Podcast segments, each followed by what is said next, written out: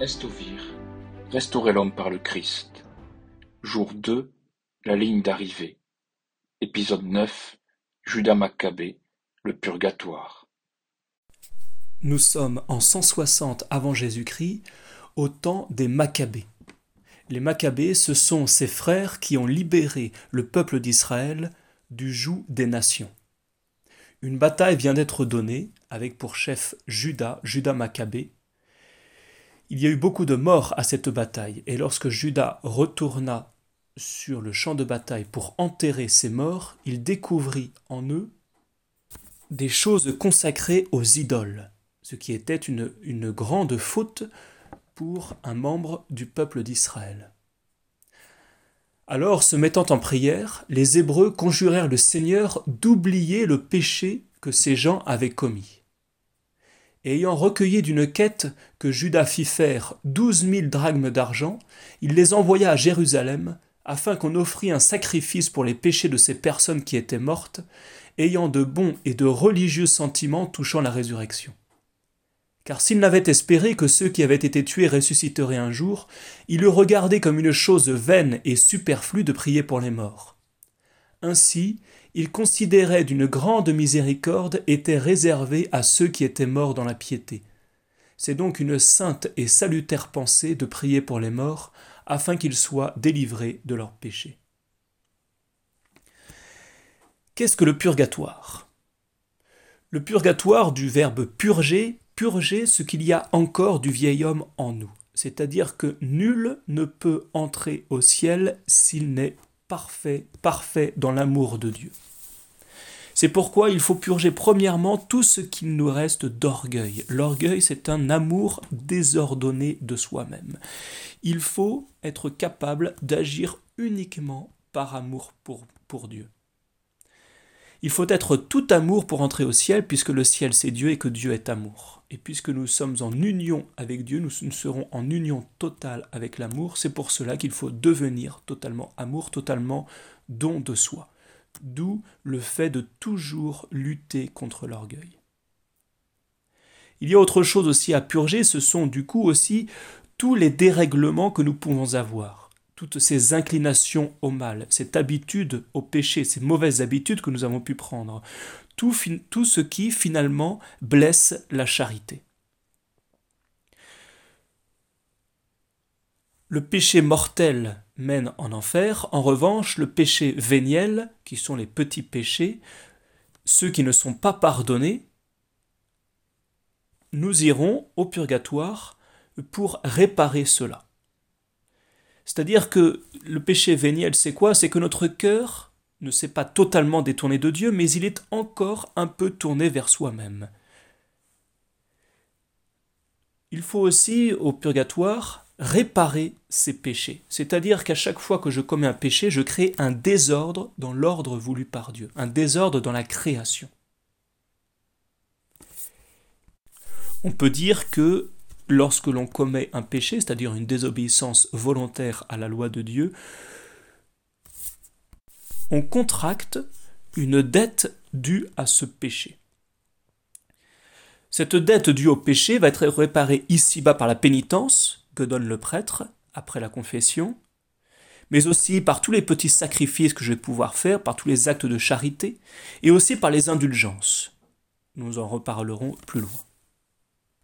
Il faut savoir qu'au purgatoire, les souffrances sont les mêmes qu'en enfer, c'est-à-dire qu'il y a la souffrance du dame, c'est-à-dire on ne voit pas Dieu, et c'est une immense souffrance parce que nous avons été créés pour voir Dieu. il y a la peine du sens, c'est-à-dire qu'au purgatoire, il y a d'immenses souffrances comme en enfer. Néanmoins, une différence majeure entre le purgatoire et l'enfer, c'est que le purgatoire n'est pas éternel. Le purgatoire, on pourrait dire que c'est un petit peu la salle d'attente du ciel. Il faut savoir qu'à la fin du monde, il n'y aura plus de purgatoire. Il y aura l'enfer, il y aura le ciel, et point.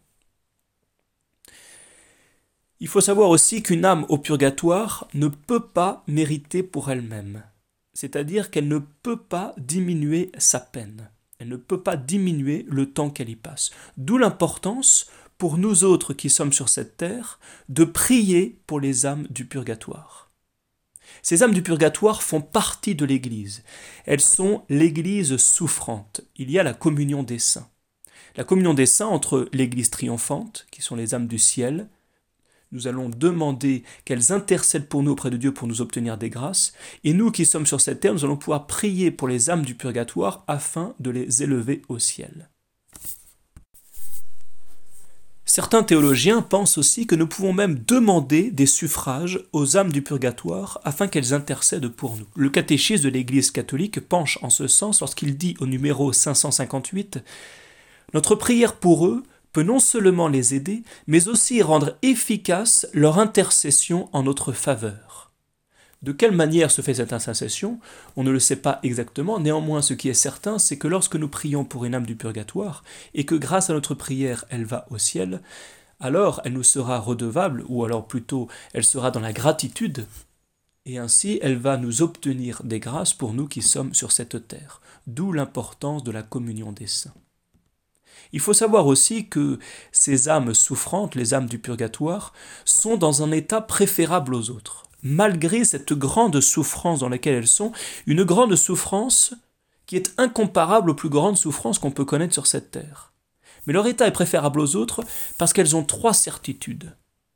Première certitude, elles sont certaines d'aller au ciel. Quelle immense grâce que cela. Sur cette terre, nous n'avons pas encore cette certitude. Le plus grand saint peut devenir le plus grand pécheur, le plus grand pécheur peut devenir le plus grand saint. Deuxième certitude, elles sont certaines de ne plus jamais offenser Dieu, ce qui est aussi une euh, grande consolation. Et enfin, troisième certitude, elles sont certaines de toujours avancer vers le ciel. C'est pourquoi si on demande à une âme du purgatoire, est-ce qu'elle préfère revenir sur cette terre Elle dirait surtout pas. J'ai la certitude d'aller au ciel, j'ai la certitude de ne plus jamais offenser Dieu, j'ai la certitude de toujours avancer vers le ciel. Il ne faut jamais oublier que nous sommes faits pour le ciel le ciel est la seule chose qui peut nous rendre véritablement heureux d'un bonheur éternel. Mais donc il faut prier pour les âmes du purgatoire. Ça fait partie aussi de notre mission sur cette terre. Si Dieu nous fait vivre encore sur cette terre, alors qu'il aurait très bien pu nous rappeler à lui juste après notre baptême, c'est que nous avons une mission à accomplir, entre autres, par nos prières, aider les âmes du purgatoire à rejoindre le ciel au plus vite. Pour cela, il y a des moyens bien concrets. Le premier moyen, c'est d'offrir des messes pour les âmes du purgatoire. C'est tellement important d'offrir des messes pour nos défunts, les personnes qui nous sont chères. Dès qu'on apprend la, mort de quelqu'un, d'offrir des messes pour le repos de son âme. Comment cela se fait-il? C'est tout simple, il suffit de trouver un prêtre et de lui demander de célébrer la messe pour telle ou telle personne, ou tout simplement d'une manière générale pour les âmes du purgatoire de la famille. Et de lui donner les honoraires de cette messe qui s'élève aujourd'hui, selon la conférence des évêques de France, à 18 euros. Deuxième moyen bien concret d'aider les âmes du purgatoire, c'est de visiter les cimetières. D'aller prier pour les âmes du purgatoire là où elles reposent. Si nous avons des tombes, c'est justement pour appeler la prière pour les âmes du purgatoire. C'est important aussi d'entretenir les tombes de sa famille, de savoir où sont enterrés nos grands-parents, d'y aller régulièrement, au moins une fois par mois, notamment au mois de novembre, qui est le mois du purgatoire. Il est important de connaître aussi où sont enterrés nos arrière-grands-parents et peut-être les oncles et tantes qui, qui sont seuls, qui n'ont jamais été mariés, qui n'ont pas de descendance. Il faut avoir une liste de tombes à entretenir. C'est une grande œuvre de charité pour les âmes du purgatoire. Et enfin, le troisième moyen de prier pour les âmes du purgatoire, c'est d'obtenir des indulgences. Qu'est-ce qu'une indulgence? C'est la preuve de l'immense miséricorde de Dieu et une preuve concrète. Notre Seigneur Jésus-Christ, la Vierge Marie, tous les saints ont mérité énormément sur cette terre et bien plus que nécessaire pour eux pour aller au ciel. C'est ce qu'on appelle le trésor de satisfaction du Christ et des saints. C'est l'Église qui le détient et c'est l'Église qui le distribue grâce aux moyens des indulgences. Une indulgence, c'est la remise devant Dieu de la peine temporelle due pour le péché, c'est-à-dire la peine du purgatoire, pour les péchés déjà effacés quant à la faute. On peut obtenir cette indulgence pour soi ou pour une âme du purgatoire. Cette indulgence, elle peut être partielle, c'est-à-dire qu'elle efface en partie la peine due pour le péché, ou plénière, c'est-à-dire qu'elle efface entièrement la peine due au péché. Si j'obtiens une indulgence plénière pour une âme du purgatoire, je l'envoie directement au ciel. C'est un excellent moyen de se faire des amis au paradis. Les conditions pour gagner une indulgence sont premièrement d'accomplir l'œuvre à laquelle est attachée l'indulgence. Nous avons par exemple la récitation du chapelet, méditer, indulgence plénière. Lire la Bible une demi-heure, indulgence plénière. Adorer notre Seigneur Jésus-Christ au Saint-Sacrement, indulgence plénière, etc. Il y en existe beaucoup comme cela. Il y a ce que l'on appelle le manuel des indulgences ou l'enchiridion des indulgences qui recense toutes les indulgences partielles et plénières. Il faut aussi se confesser dans les huit jours, c'est-à-dire huit jours avant ou huit jours après. Il convient aussi de communier le jour même. C'est une convenance. Si on communie la veille ou le lendemain, ça passe aussi.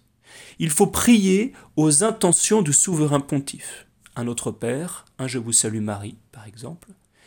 Et il faut exclure toute affection au péché, même véniel cela ne dépendant pas des sentiments ou de l'émotion, mais de la volonté. J'ai la volonté de n'avoir aucune attache au péché, puisque c'est une désobéissance volontaire à la loi de Dieu. Pour l'histoire, la toute première indulgence plénière qui existe, c'est le pèlerinage à Jérusalem. Et Saint François d'Assise, avec l'audace qui caractérise le saint, est allé voir le pape à son époque pour demander qu'il puisse octroyer une indulgence plénière à tous ceux qui viendraient visiter la portion cul à la date de la fondation des frères mineurs. Les cardinaux qui entouraient le pape à cette époque étaient furieux et se disaient mais si on peut gagner une indulgence plénière en Italie, plus personne n'ira à Jérusalem. Et donc c'était un scandale de demander une indulgence plénière aussi facile. Et pourtant, contre toute attente, le pape l'a octroyé. Et depuis, beaucoup d'indulgences plénières ont été octroyées très facilement. C'est là où on voit que la miséricorde de Dieu s'épanche toujours plus sur ses créatures. L'indulgence plénière du, chapelet, par exemple, est assez exceptionnelle. Au début, il fallait réciter un rosaire en groupe pour gagner l'indulgence plénière. Puis un chapelet en groupe. Puis un chapelet seul médité. Et c'est là où on voit que la miséricorde de Dieu s'épanche toujours un peu plus. On peut gagner aussi une indulgence plénière le jour anniversaire de son baptême. Il y a aussi une indulgence plénière exceptionnelle à l'article de la mort. Au paragraphe 2, voilà ce que dit le manuel des indulgences. Si le prêtre ne peut être présent pour donner l'indulgence plénière lors de l'administration des derniers sacrements. Notre Sainte Mère l'Église concède avec bonté à ce fidèle l'indulgence plénière à l'article de la mort, pourvu qu'il soit bien disposé et qu'il ait récité habituellement quelques prières durant sa vie.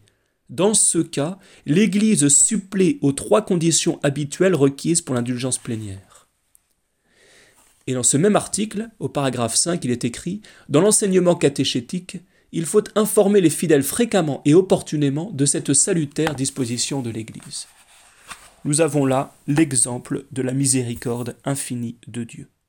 Le but des indulgences, c'est non seulement de participer à la communion des saints, d'aider les âmes du purgatoire, ou soi-même d'effacer la peine due au péché, mais c'est aussi de nous motiver au sacrement, de se confesser dans les huit jours, de communier régulièrement.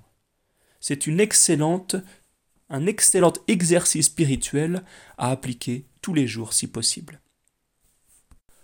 Nous le voyons donc, la doctrine du purgatoire est très importante dans notre vie spirituelle. C'est une immense motivation à toujours grandir dans la charité, dans l'amour de Dieu, dans l'amour du prochain. Le but aussi est de faire son purgatoire déjà sur cette terre, afin de monter directement au ciel. Et cela est possible par la grâce de Dieu.